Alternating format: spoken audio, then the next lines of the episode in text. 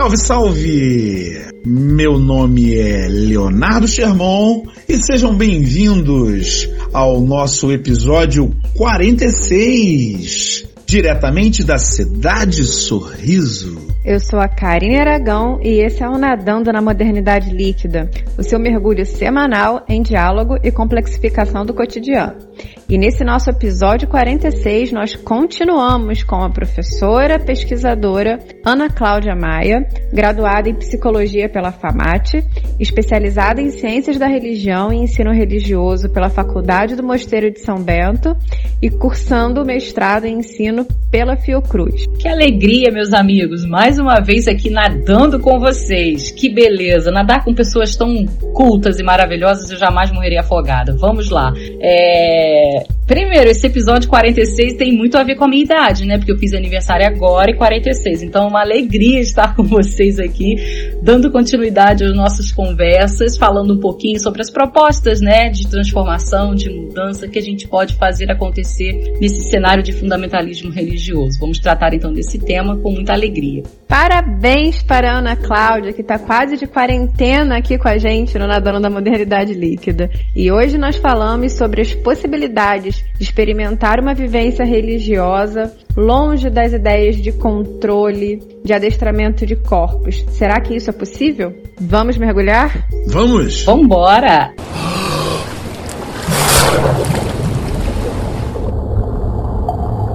tem algo em relação à religião que me é muito sensível, que é pensar na religião como essa disputa de poder que a gente falou até no início, mas uma, uma, uma disputa de poder nesse caso que está muito ligada ao destramento de corpos. Pregar uma separação entre corpo e alma, colocando na alma esse lugar sacro, esse lugar santo, e no corpo o lugar do pecado, o lugar que precisa ser adestrado, precisa ser domado, principalmente relacionado ao corpo feminino.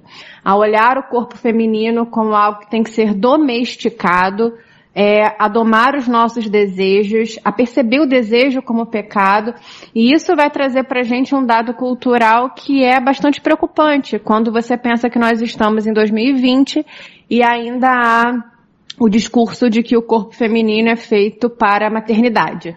A gente está em 2020 e ainda pensa que o sexo é para reprodução.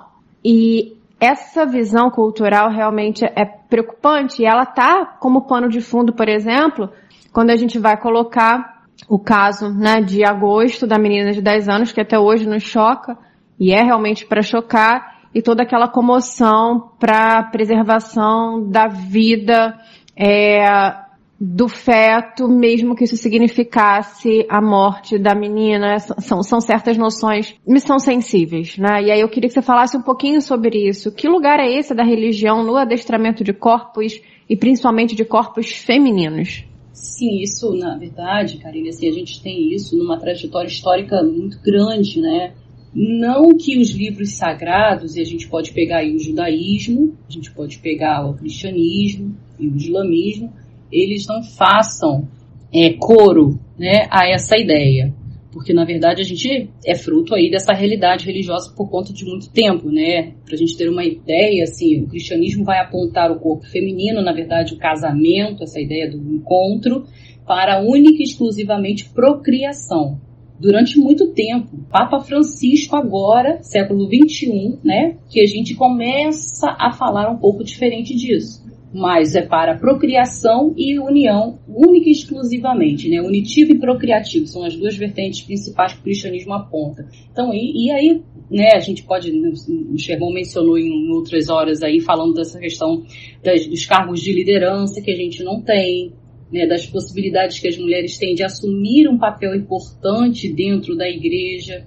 E muito pelo contrário, hoje a gente tem, me parece, um retrocesso muito grande dentro da igreja, nessa ideia de que assim o corpo feminino tem que ser escondido, tem que ser silenciado.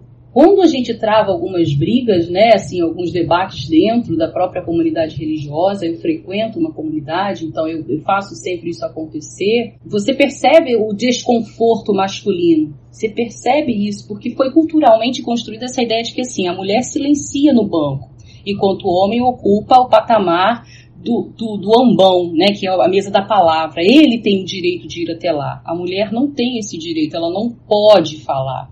E isso foi aceito por muito tempo. Né, aceito por muito tempo. E, e, assim, e aí trazendo um pouco a imagem, a pessoa do Jesus histórico, né?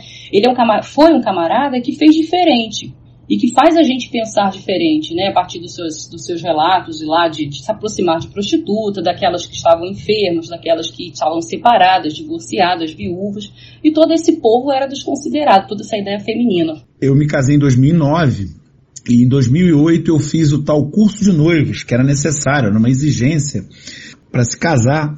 E uma das coisas que as pessoas lá responsáveis por esse curso de noivos era a ideia de que a mulher era submissa ao homem. Isso foi deixado de uma maneira é, muito clara. E é, eu lembro que a minha ex-esposa ficou muito revoltada com a situação toda presente ali, porque era um, um troço absurdo. Fora o descompasso da ideia de planejamento familiar que, naquele grupo específico ali, se, se resumia a não utilizar nenhum tipo de método anticoncepcional que não fosse a tabelinha.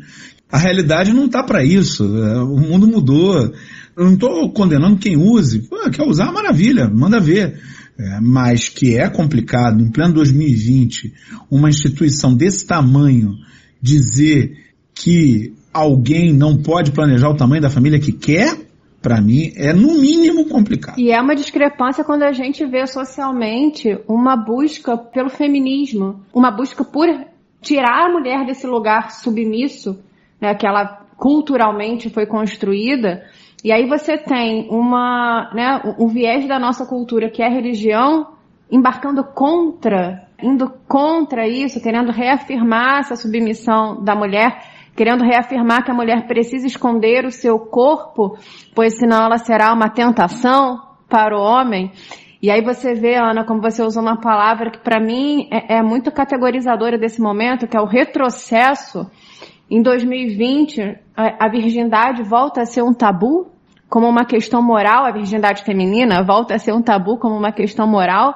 Parece que, eu, assim, às vezes a minha impressão é que eu retrocedi lá para a década de 90, onde, por exemplo, a virgindade da Sandy era uma coisa discutida como moral na, na década de 90. A nossa ministra é adepta da ideia de que uma das maneiras de se combater a contaminação por AIDS é a abstinência sexual. É claro, é óbvio que quem é abstinente não contrairá AIDS, pelo menos pelo caminho do sexo.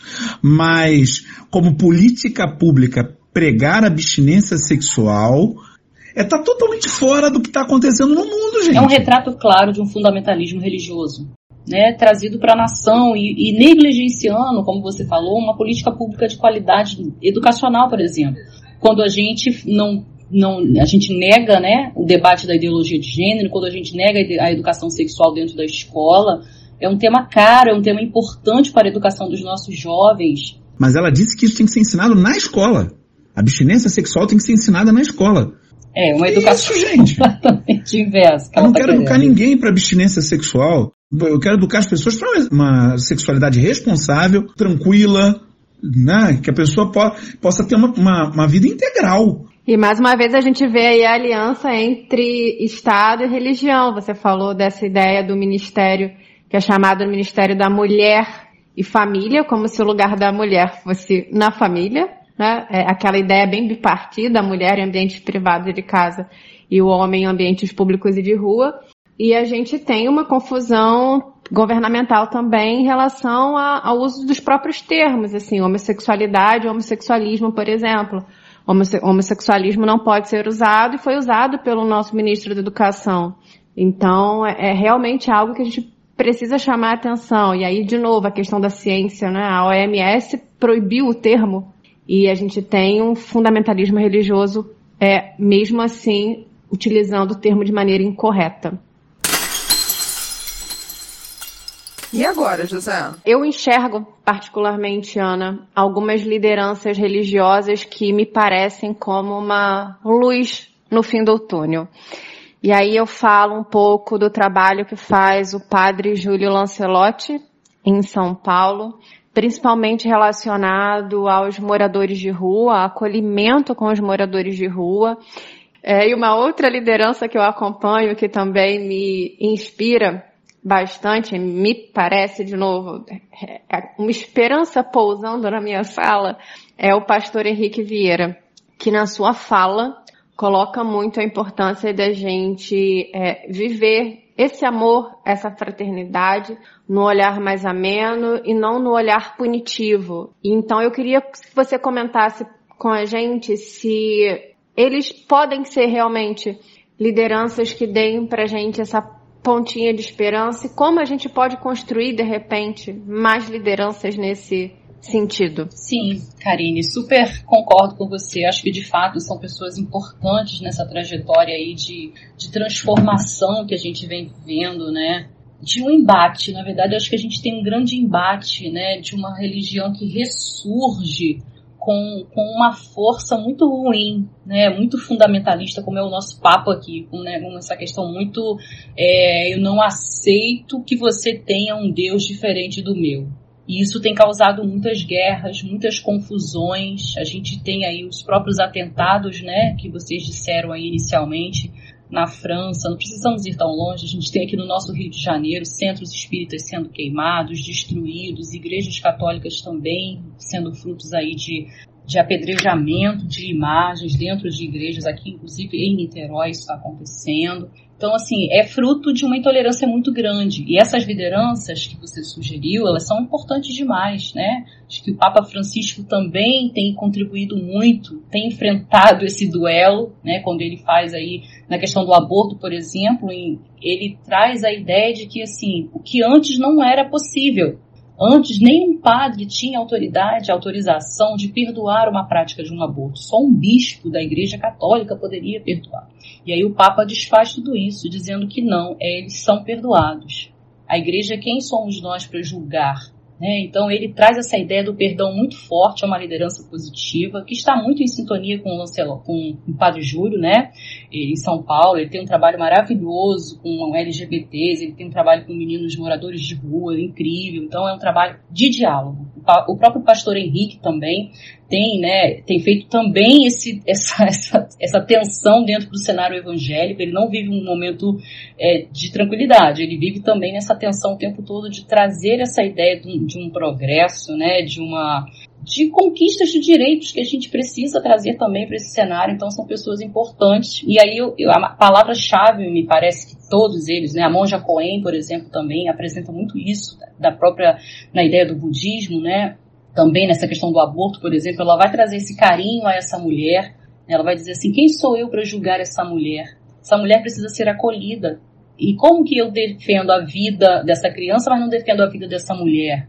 Preciso estar atenta. Então, ela também é uma voz muito importante dentro dessa questão do budismo, das próprias ideias reencarnacionistas, né, que o budismo traz, que o espiritismo traz. Então, muitas lideranças têm falado sobre isso. E eles apontam para essa dinâmica do diálogo, da aproximação. Né? Nós encerramos o, o, encontro da semana passada falando sobre essa ideia de que assim, ah, religião não se discute.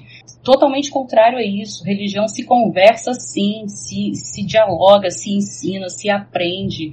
Como que eu vou respeitar algo que eu não conheço? Como que eu vou entender algo que eu não conheço? Então eu preciso me aproximar né, assim, das religiões de matrizes africanas, por exemplo, quanto a gente precisa se aproximar dessa galera para a gente entender e aprender. Hoje, hoje existe uma discussão muito grande dessa ideia do cuidado com a casa comum, né, com o nosso planeta. Ninguém melhor do que as religiões de matrizes africanas para ensinar isso para gente.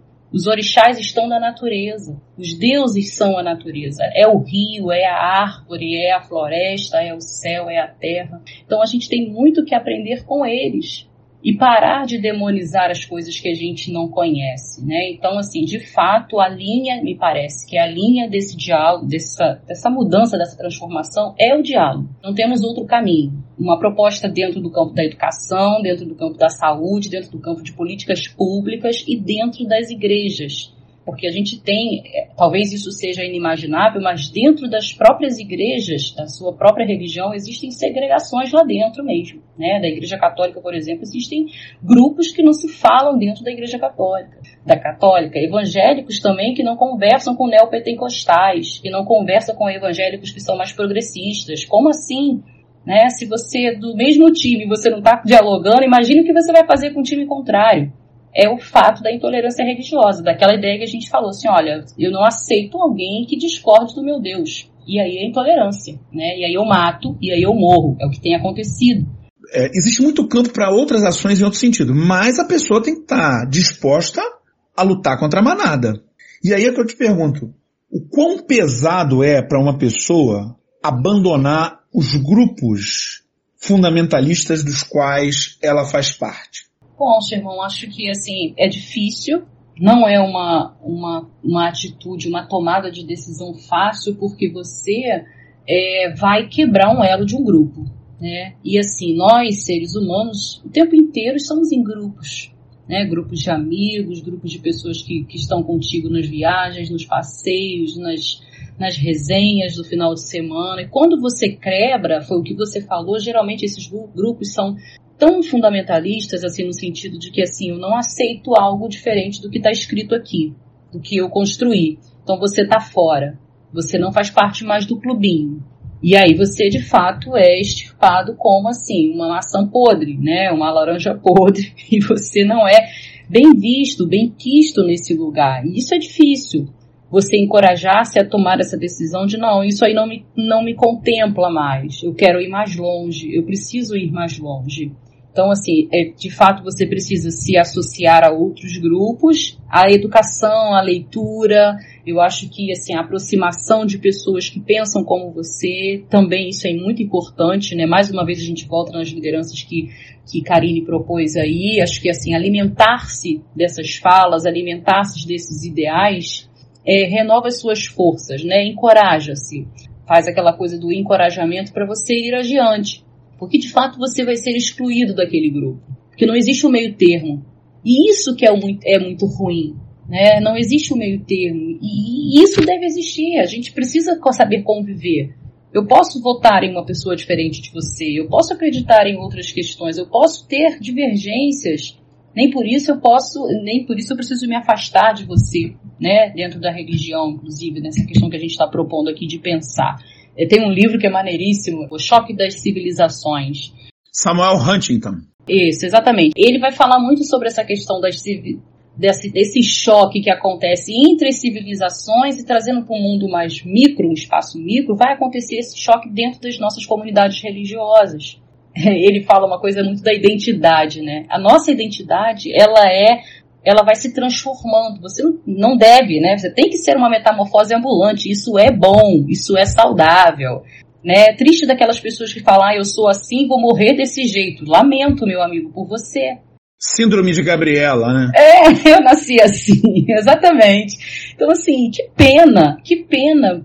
A gente fala muito dos vendilhões da fé, desses sujeitos terríveis que estão aí promovendo homofobia, promovendo machismo, lutando para destruir qualquer possibilidade de diálogo. Essas pessoas são terríveis, a gente sabe disso. Mas se a gente for tratar um adulto como adulto, a gente também tem que cobrar a responsabilidade. Por que, que você está indo na igreja A, B ou C? Por que, que você está botando dinheiro lá? Aqui na área onde eu moro tem muitos pequenos negócios que procuram capitalizar em torno da religião. Então você vai lá, tem o, sei lá, mecânico Leão de Judá. Tinha um supermercado aqui que se chamava Jerezim. Parece os títulos dos, de vários candidatos da eleição municipal 2020. Sim, estão tentando capitalizar. Não são só os candidatos que querem capitalizar em torno da fé. Então, a minha pergunta é, qual o tamanho da responsabilidade pessoal e, mais importante, o que que uma pessoa que está abrindo os olhos para essa situação e que está se vendo dentro disso pode fazer para caminhar em prol de uma sociedade mais livre, mais justa e que dê espaço para todas as pessoas, sem a demonização de nenhum rito, de nenhum culto? Bom, vamos partir de um, de um estudo de um caso, né? Falando dessa responsabilidade que cada um tem. E isso precisa ser falado, né? Assim, nós não podemos ter uma, uma, manada, né? Um grupo inteiro de pessoas indo a, assim, deixar a banda, me, a música me levar, sei lá, para onde toca eu vou. Não, não podemos ser dessa forma né? Porque aí a gente tem aí estabelecido uma algo altamente alienante, né? Assim, você não pode seguir dessa forma. Você tem que ser esclarecido, porque a religião precisa ser algo que eu escolho e, e escolho ficar, inclusive. Apesar de tudo, eu escolho ficar. Ela tem que ser dessa forma, precisa ser dessa forma, né? Então, na medida que a gente não tem responsabilidade, fica muito fácil, né? Então, na medida em que você não tem escolha, sai fora. Exatamente, né, assim, você precisa ter essa escolha, esse, essa, essa possibilidade de escolher ficar, né? Como tudo, como tudo. Como o casamento, o namoro, o emprego, eu preciso escolher. Essa liberdade é fundamental, é fundamental. Eu preciso ter isso em mente, né? E aí, por exemplo, um caso que eu acompanhei de uma, de uma situação de que a liderança religiosa falava que precisava muito daquela questão financeira, do dinheiro para manter aquela igreja, aquela comunidade, enfim. E a esposa pegou então o dinheiro que estava guardado para poder quitar uma dívida que eles tinham e ela fez clandestinamente essa entrega desse valor à liderança religiosa, acreditando que aquilo ali estava sendo correto. Calma aí, aí, aí, a gente tem alguns culpados nessa história. O marido, obviamente, quando descobriu, foi em cima dessa esposa, né? Foi uma situação muito complicada, muito complicada, porque era todo o dinheiro que ele tinha. Obviamente, é, essa esposa precisou pagar por isso, esse, essa liderança religiosa também precisa pagar por isso. Que promessa foi essa que ele fez, né, de um espaço no céu, se a mulher não tinha conseguido pagar a casa dela aqui na terra? Então a gente precisa trabalhar pela conscientização das pessoas. A pessoa tem que ter uma clareza. Que religião é essa? Uma religião que te oprime ou uma religião que te liberta? Esse é o caminho que a gente precisa traçar, assim, né? Uma religião que seja que te dê essa possibilidade de liberdade, de fazer escolhas conscientes, críticas, né? Assim, nossa, esse dinheiro aqui está guardado para uma reserva que eu preciso fazer. Nossa, isso acontece em todas as frentes religiosas. Estou falando de uma, um segmento evangélico, mas a gente pode pegar a ideia da, no catolicismo, nossa, como isso acontece no próprio espiritismo, né? Quantas oferendas são feitas na, na expectativa de que assim, trago mulher amada em sete dias. Que promessa é essa? Que promessa é essa? Você brinca com aquilo de mais íntimo que uma pessoa tem, que são as expectativas de vida dela, o sonho de vida dela, o amor, né? o desejo de vida, o desejo de viver. E, e, e ao mesmo tempo infantiliza, não? Sim. Porque quem acredita nisso está num nível de infantilização absurdo trago a pessoa amada em sete dias, mas ela não vai trazer, porque não é assim que as pessoas amam, é, o mundo não é assim. Ah, eu resolvo seus problemas financeiros, bota um dinheirinho aqui que você vai arrumar um emprego. Não é assim que as coisas são. Sim, Sherman. Você aí, meu amigo, minha amiga que está ouvindo, hein? Presta atenção que eu vou dar aqui a senha de ser adulto. Oba! Ser adulto é ser capaz de lidar com frustrações. Toda hora. Uma pessoa é adulta na medida em que ela é capaz de assinar os seus BOs, engolir os seus sapos e seguir adiante. E essa dimensão nossa corresponde a mais um sintoma contemporâneo que é essa nossa tentativa de adequar a realidade para o que a gente quer. Então, muitas vezes, a nossa falta de habilidade de lidar com as frustrações é isso. Então, eu pego a realidade para eu não me frustrar, eu transformo a realidade e adequo ao, ao que eu quero que ela seja. A questão de trazer a pessoa amada em sete dias. Né? Eu quero tanto que aquilo aconteça que eu elaboro uma farsa para mim de que se eu for e, fizer aquelas, né, todo aquele progresso, oferendas, não sei como é que é porque eu nunca fiz, então assim, não posso falar aqui como é que acontece. Aquela realidade vai se dar, né? Eu quero tanto ter uma ideia de um pedaço no céu reservado para mim, e aí a Ana pode explicar melhor isso pra gente pelo viés da psicologia, que eu monto uma verdade para mim, para adequar esse meu desejo e ao conforto de saber que eu terei um pedaço é, no céu guardado. Isso também fa fala um pouco da nossa incapacidade de lidar com o que a gente não controla. Né? O amor de uma outra pessoa, por exemplo, eu não controlo.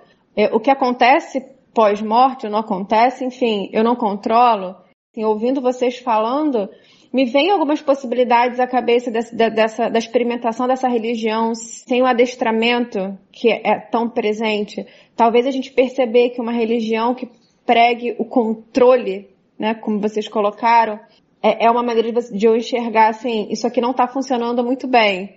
Né? Se, é, se me dá, se está me controlando, se está tentando me fazer ser unidimensional, não está funcionando se está reduzindo, se está mitigando a minha capacidade de criticidade com a simplificação de um pensamento, ou me dizendo pense assim, é, talvez não funcione. É uma religião que pense é, na soberba moral, né, que é outro sintoma nosso hoje, essa soberba moral, também não funciona. Então a saída talvez seja essa, abdicar do controle, abdicar da soberba moral, abdicar da, simplificação da realidade psicologia tem muito, né, tem muito a contribuir com essa compreensão, com esse estudo das religiões. Assim, óbvio que a gente não dá conta de tudo, né, porque a gente está tratando aqui do maior mistério da humanidade, né, que é a história da vida, da morte, quem somos nós, para onde vamos. Então a religião está tentando responder isso desde sempre. Se a gente pode pegar uma das palavras-chave da nossa conversa aqui, é a ideia da frustração. Essa ideia de, de sermos incompletos, a religião que vem de felicidade eterna já está te enganando. Porque nós somos incompletos o tempo inteiro, a gente sofre, a gente sofre quando nasce, a gente sofre na primeira infância, na segunda, na adolescência, juventude, vida adulta. Estamos fadados, Lacan fala isso, né? A esse sofrimento, a essa incompletude. E, então, assim, é saber lidar com isso. A religião precisa ser é, esse sistema de, de sentido para a gente, justamente para poder lidar com essas perdas, com esse desamparo que a gente tem constantemente. Então, assim, frustração faz parte, né? Sherman já disse pra gente aí da nossa vida de adulto. Bem-vindo ao mundo, né? Bem-vindo ao clube. E a grande pergunta e a minha pesquisa, né, minhas, minhas leituras são por que as pessoas embarcam nisso? E embarcam Sherman usa a palavra de infantilização, né? E embarcam, são, somos infantis, né? A sociedade, o homem e a mulher tem essa, essa coisa da infantilização. Certa vez estava caminhando e aí sempre que encontro uma porta de igreja aberta eu entro para fazer as minhas pesquisas, as minhas anotações. Entrei, sentei na última cadeirinha lá atrás, fiquei fazendo as minhas anotações. E aí um rapaz lá da frente falou assim, gostaria de convidar aqueles que podem doar 10 reais para que ficassem de pé e fizessem suas doações. E aí levantou um grupo significativo, fez sua doação de 10 reais, mantiveram-se na fila, e depois ele abre para uma outra fila. Agora, aqueles que são mais ousados, por favor, são 20 reais agora para essa fila. E aí outras pessoas levantaram-se. Pessoas comuns que se sentar num bar ao seu lado, você não vai dizer que ela fez aquela coisa absurda. Como assim? E ele continuou, foi curioso demais, ele continuou. Agora os mais ousados, aqueles que têm de fato né, a fé real, vão doar 50 reais. E Platos levantou mais 5, 6 pessoas. Não satisfeito com isso, ele pede, né, assim, isso no centro de Niterói, ok? ele pede àqueles que mantiveram-se sentados, né? Eles usam de uma oratória muito convincente, onde a psicologia é fundamental nesse sentido, porque são estudiosos dessa área, eles fazem esse convencimento de marketing, essa propaganda, e eles falam: agora eu quero aqueles que não tiveram condições de não ter, mas Deus ama você mesmo assim, você vai doar aquilo que você tem, é o seu ouro, é a sua aliança. E aqueles que estavam sentados por últimos levantaram e deram a sua aliança. Como isso acontece? Isso é o auge de uma infantilidade na fé. Que religião que faz isso com uma pessoa, com uma mulher que talvez só tivesse aquela aliança? Porque se ela não teve 10, 20, 50 reais para doar, ela só tinha aquela aliança. E ela levantou e doou.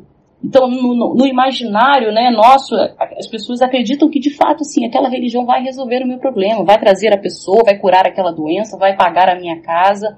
Então eu acredito e, e, faço do meu serviço, né, que é um pouco a educação dentro desse mundo da educação, um pouco esse compromisso de educar as pessoas, né, mostrar e criar jovens, né, que sejam capazes de serem críticos, de sim serem religiosos. Muitos deles são de comunidades e, pertencem a grupos, fazem diversas ações de solidariedade, o que, obviamente o que não é propriedade da religião. Isso está muito tem que ficar muito claro. Não é fazer o bem não é propriedade da religião é, é obrigação nossa, tá? Não é assim, a pergunta do Sherman lá no, no Instagram foi um pouco disso, tá? Então, assim, é, faz bem? Sim, a religião faz bem, mas também faz mal. E fazer bem é obrigação de todos, não é só da religião.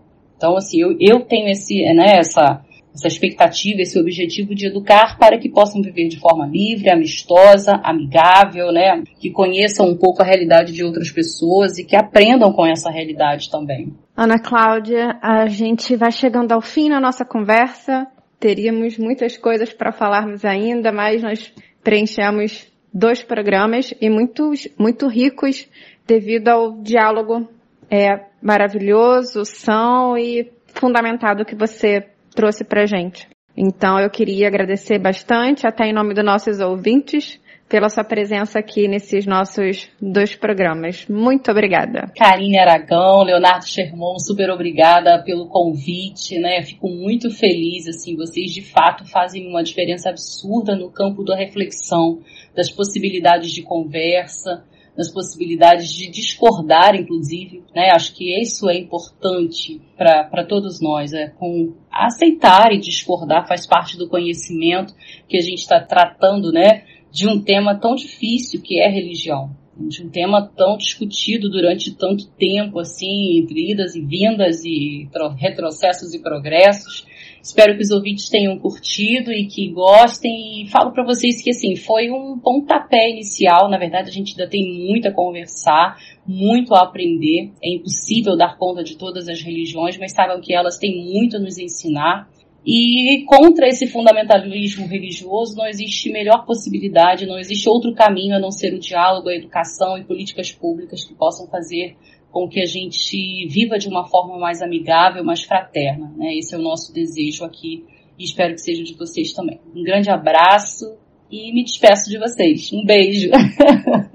E depois desse programa maravilhoso, nós vamos agora para o nosso diálogo começando com as nossas mensagens na garrafa. A gente queria agradecer bastante a professora Luciana Freire, que nos mandou uma mensagem respondendo a pergunta que a gente fez no card do nosso episódio 45. A religião torna as pessoas boas? A professora Luciana disse que não. Inclusive, ela indicou a leitura do livro O Nome da Rosa, do Humberto Eco, para a gente se ambientar um pouquinho nesse assunto, na discussão sobre a questão religiosa e até que ponto ela pode fazer, nos fazer bem ou não. Além disso, ela falou, é importante observar o nosso cenário em que as pessoas usam o nome de Jesus para se elegerem e se reelegerem e depois fazem tudo o contrário do que profetizam. Muito obrigada, Luciana. E nós recebemos também a mensagem do professor Felipe Vermingoff, comentando o nosso episódio 45. Ele diz: A religião não torna as pessoas boas, mas é uma faca de dois gumes. Pode ser instrumento ideológico, conversador ou porta de entrada para assistência social e trabalhos de base, espaços comunitários. As religiões são produtos históricos e culturais. Seus templos, além da questão teológica, são instituições. O debate religioso não pode ser descolado do âmbito político. A fé pode ter seu lado bonito e transformador, desde que as religiões tenham enraizamento popular e se distanciem do fundamentalismo. Muito obrigado, Felipe, pela sua mensagem. Grande abraço. Nós, de novo, fizemos enquete essa semana e eu só queria comentar uma das perguntas que eu fiz lá pelo Instagram, pelo meu perfil, que era sobre se as pessoas conheciam o trabalho do padre Júlio Lancelotti e do pastor Henrique Vieira. E eu fiquei impressionada porque 40% das pessoas disseram que não conhecem o trabalho dos dois, que nunca ouviram falar dos dois. Fica aqui a dica, então, do livro do pastor Henrique Vieira, O Amor como Revolução, que é uma leitura incrível. Eu também fiz uma enquete no Data NML, perguntei se o Brasil é um Estado laico. E interessante notar que uma parcela enorme das pessoas que responderam, responderam que não, nós não vivemos num Estado laico. A questão é que essas pessoas que responderam que não, responderam pois acreditam que apesar de a laicidade do Estado estar presente na Constituição, ela não é respeitada. Foi o que me deu a impressão ao ler as respostas das pessoas que iam nesse sentido, de dizer que deveria ser laico, mas não é, na medida em que nós temos muitas pessoas eleitas e que têm a sua participação no âmbito político pautada exclusivamente em questões religiosas, na medida em que a gente tem no preâmbulo da Constituição a citação de Deus na medida em que nós temos nas nossas notas de real a expressão Deus seja louvado. As pessoas citaram também a omissão do Estado nas questões envolvendo a perseguição às religiões de matriz africana no Brasil. Então, apesar da gente ter legalmente um Estado laico, falta muito. Muito obrigado pelo diálogo e por responderem as nossas enquetes. E se vocês quiserem continuar dialogando com a gente, basta nos contactarem nas nossas redes pessoais, Karine Aragão Escritora, Léo Sherman, e nas redes do nosso podcast, nosso Instagram, NML Podcast, nosso Twitter, Na Líquida, e nosso Facebook e YouTube, Nadando na Modernidade Líquida. E o nosso TikTok também, NML Podcast. Lembrando a vocês que no episódio 50 a gente quer a voz de vocês por aqui. Vocês podem enviar as mensagens para os nossos perfis pessoais ou para o perfil do nosso podcast. Lembre-se de que a gente precisa de um áudio de até 20 segundos para caber todo mundo no programa e a gente espera que vocês conversem bastante com a gente. Até semana que vem e um beijo no coração de vocês. Valeu, galera! A segunda onda está aí. Mantenham-se em segurança. Use máscara, é fundamental o uso de máscara. Não dê sorte para o azar. Achatem a curva e até semana que vem.